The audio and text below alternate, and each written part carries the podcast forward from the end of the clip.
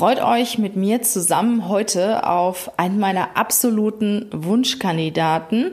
Er war mit 24 Jahren der jüngste Zeitschriftenverleger in Deutschland, hat ein Unternehmen gegründet. Heute ist er 33 Jahre alt, Bestseller-Autor und was mich ganz besonders beeindruckt, ist sein aktuelles Buch. Ego. Gewinner sind die guten Egoisten. Genau wie das Buch polarisiert auch er. Und das finde ich gerade sehr, sehr spannend. Er ist sehr direkt, er ist geradeaus, sagt seine Meinung ganz klar und deutlich. Freut euch mit mir auf Julian Backhaus. Der Podcast besteht aus zwei Teilen, also hör dir unbedingt beide Teile an. Wir haben das Interview über Zoom aufgenommen. Aus diesem Grund kannst du dir auch die Videospur bei YouTube anschauen. Ich kann dir versprechen, es wird sehr, sehr interessant. Also, bis gleich.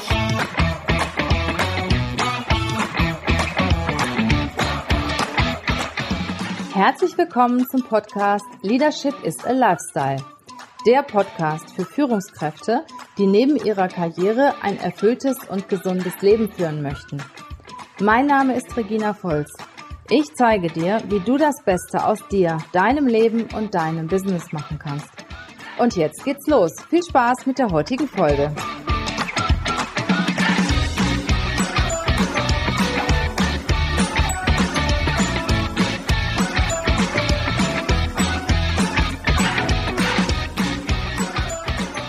Herzlich willkommen in meinem Podcast Leadership is a Lifestyle.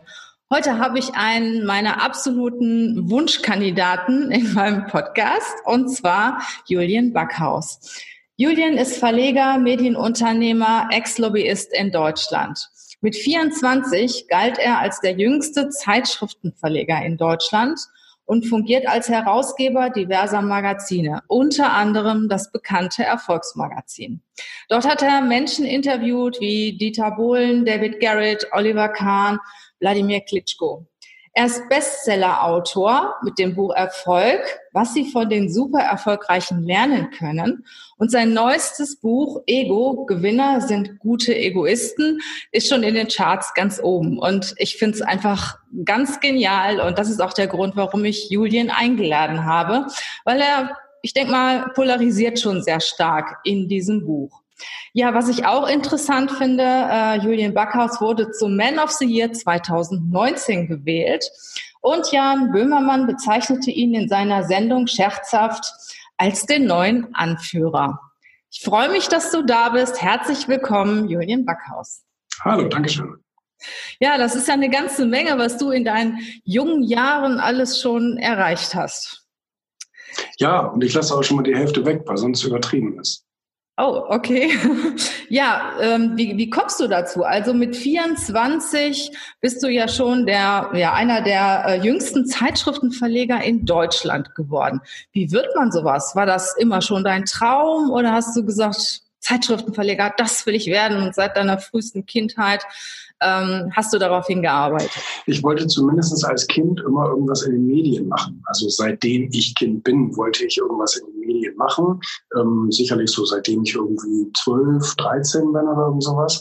Und ähm, ich wollte aber auch immer etwas selbstständig machen. Ich wollte immer irgendwie unternehmerisch auch tätig werden, weil ich ähm, komme von einem Bauernhof und da ist dann so dieses Thema Selbstständigkeit natürlich auch an der Tagesordnung und ich fand diese Eigenverantwortung wahnsinnig gut. Ich wollte diese beiden Sachen gerne miteinander paaren und habe dann natürlich nach Lösungen gesucht, ähm, weil das passte schon immer gut zu meinem Charakter. Ich bin schon immer so ein, so ein kreativer Unterhaltungstyp, so das hat mir immer sehr, sehr gut gefallen und ähm, ich mag es auch die Abwechslung, wenn sich etwas schnell bewegt und wenn etwas passiert und und das ist in den Medien eben der Fall. Und deswegen habe ich mich schon früh in diese Branche verliebt und habe seitdem ich dann Jugendlicher war sozusagen nach Wegen gesucht, wie man äh, dort Fuß fassen kann, ähm, habe aber trotzdem erstmal eine normale kaufmännische Ausbildung gemacht und ähm, äh, bin, bin dann über den Weg Marketing, weil da ist die Kommunikation, Kreativität und so weiter genauso gegeben gewesen, war aber ein leichterer Zugang für mich, bin ich über das Marketing so ganz langsam eben in diese Verlagswelt reingerutscht, weil ich als Agentur damals auch mit anderen Verlagen gearbeitet habe oder mit einem speziellen und habe so eben auch Einblicke bekommen und habe hab ein paar Kontakte aufgebaut etc. pp. Und natürlich für mich auch so ein gedankliches Modell, wie kann das Ganze dann funktionieren.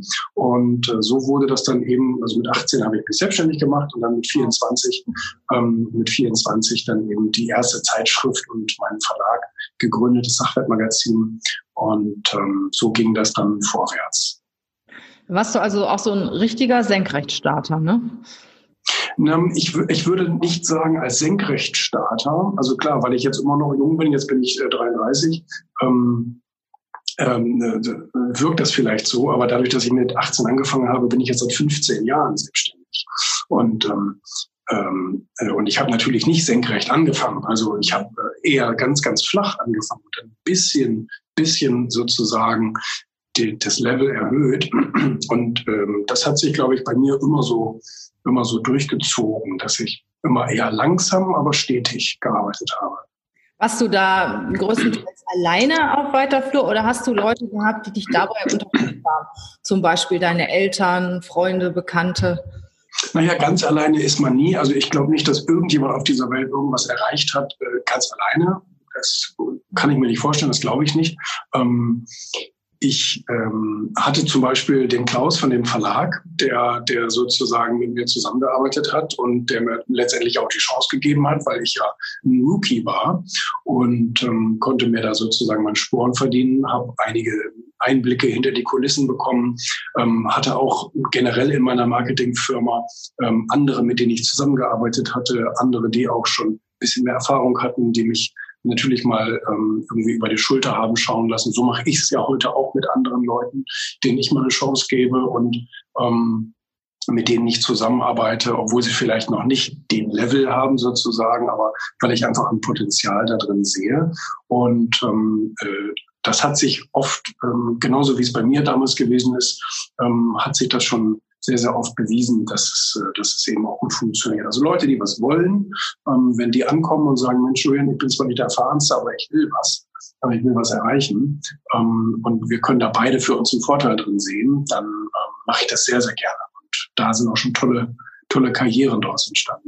Du hast gesagt, du kommst vom Bauernhof. Ich meine, das ist ja ein ganz anderer Bereich. Ne? Und ja. äh, aus meiner Wahrnehmung hast du natürlich äh, vom Bauernhof oder wenn du einen Bauernhof betreibst, ganz andere Werte, wie jetzt zum Beispiel so jemand, der sich mit Gewinner oder erfolgreichen Menschen, Unternehmern beschäftigt. Was haben denn da seinerzeit deine Eltern zugesagt? Haben die das verstanden? Wollten die nicht, dass du den Hof übernimmst?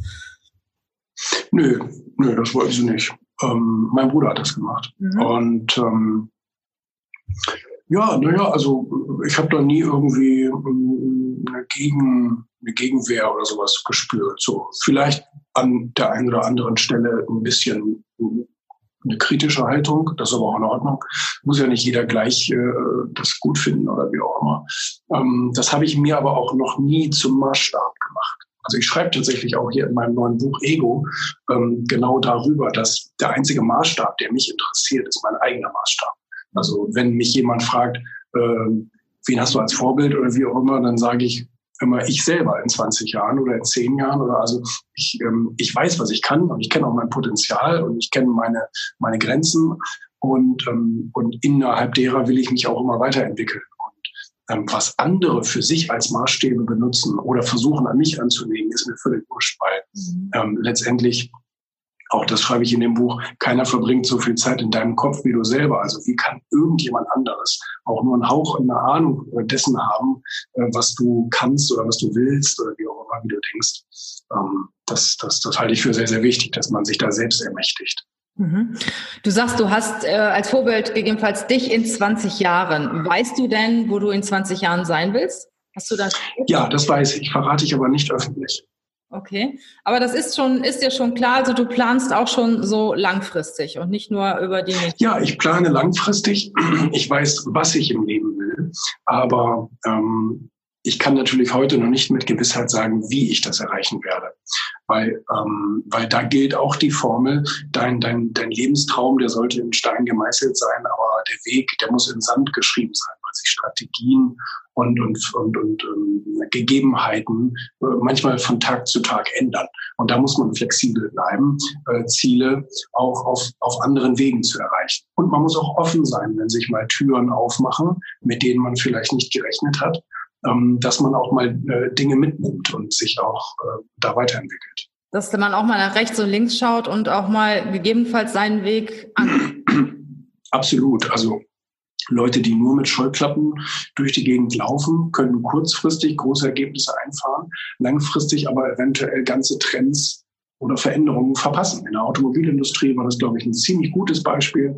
Ähm, niemand hat daran gedacht, dass ein Elektroauto irgendwie erfolgreich sein kann. Und dann kam Elon Musk, alle haben ihn ausgelacht und äh, heute benutzen sie seine Patente, damit sie überhaupt noch ein bisschen Anschluss finden an den Markt. Und ähm, das, das, das kann passieren, wenn man zu starr unterwegs ist. Mhm. Ähm, ich habe gelesen, du warst Lobbyist.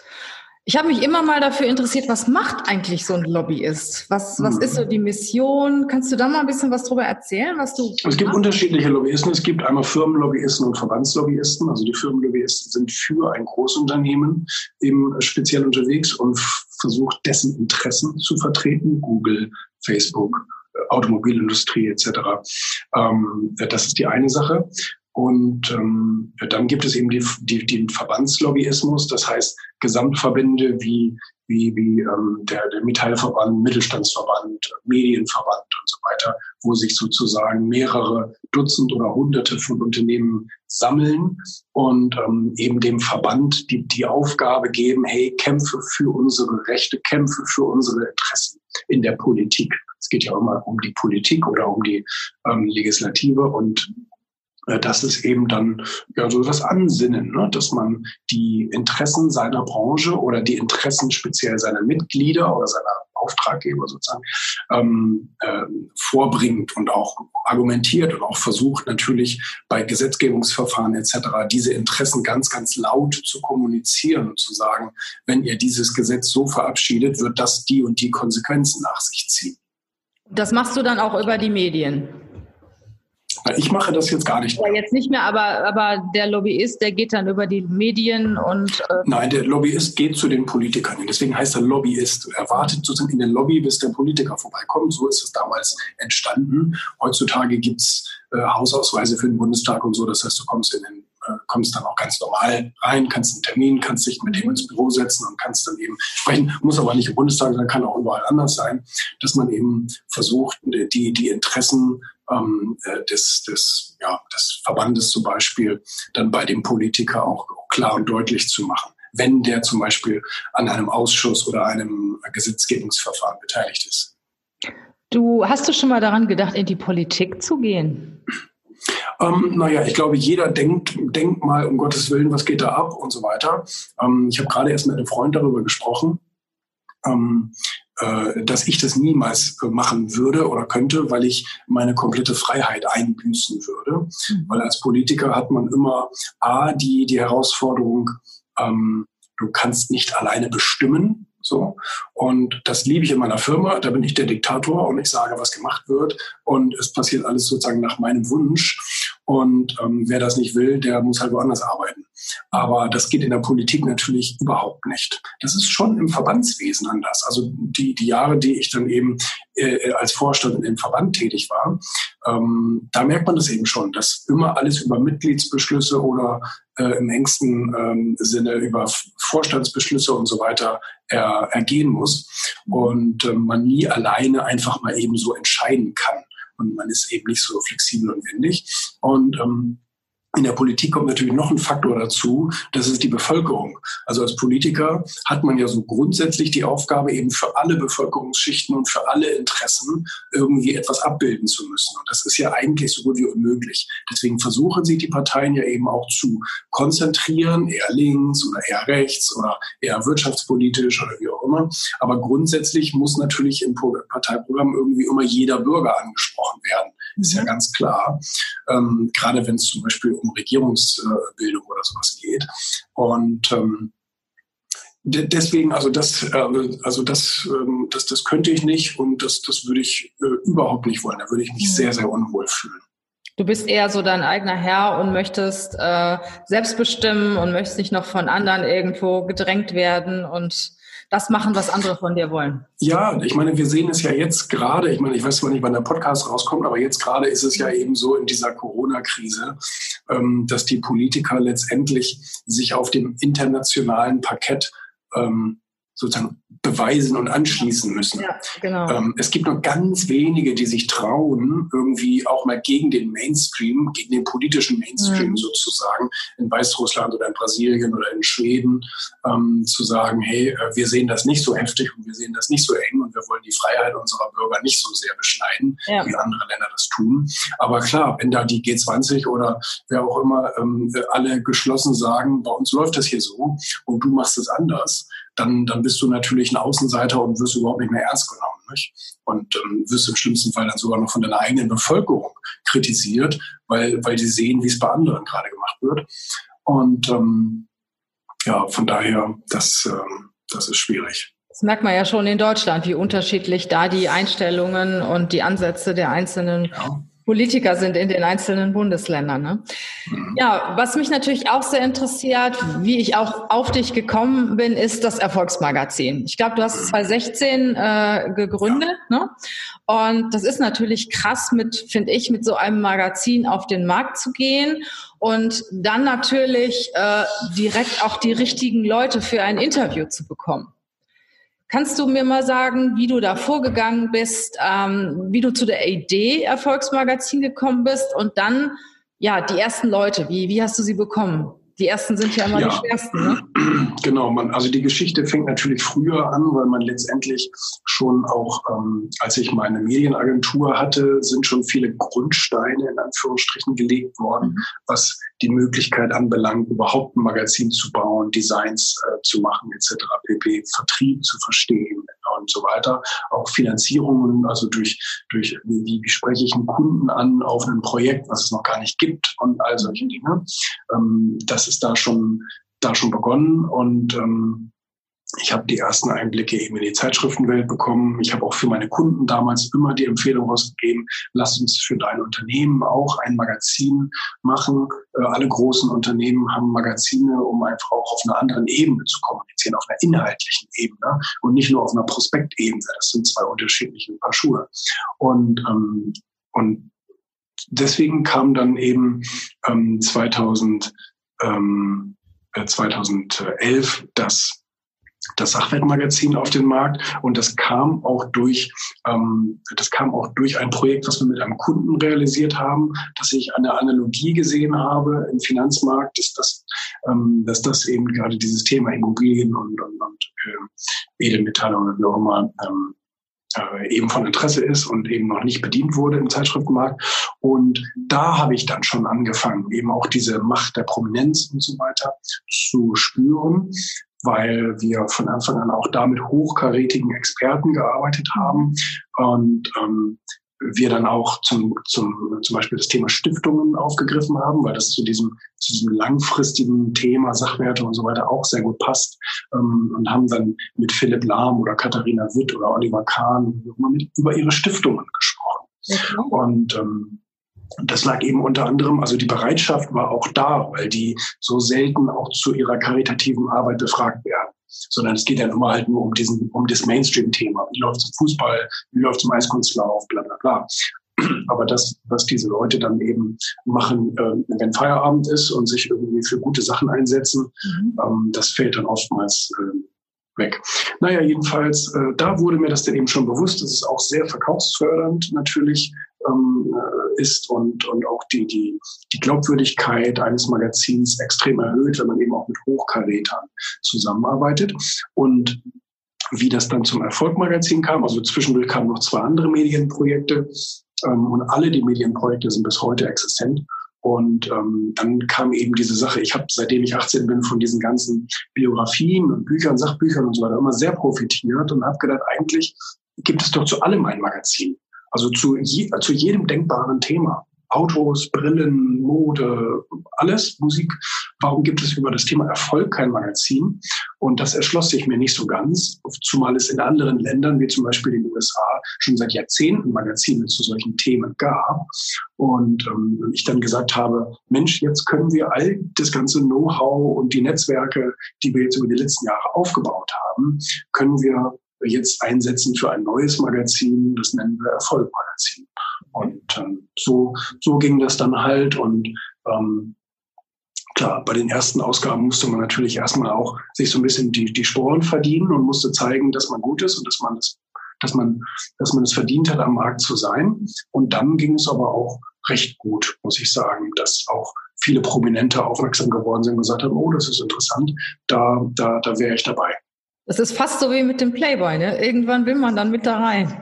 Oder dann ist das eine Auszeichnung, äh, wenn man in deinem Magazin ist. Ja. Weil da wirklich auch nur eine gewisse Klientel entsprechend äh, interviewt wird. Und ja, wir haben uns dafür entschieden. Also äh, uns wird natürlich auch oft die Frage gestellt, wollt ihr nicht auch mal mehr normale Leute von der Straße und so weiter zeigen?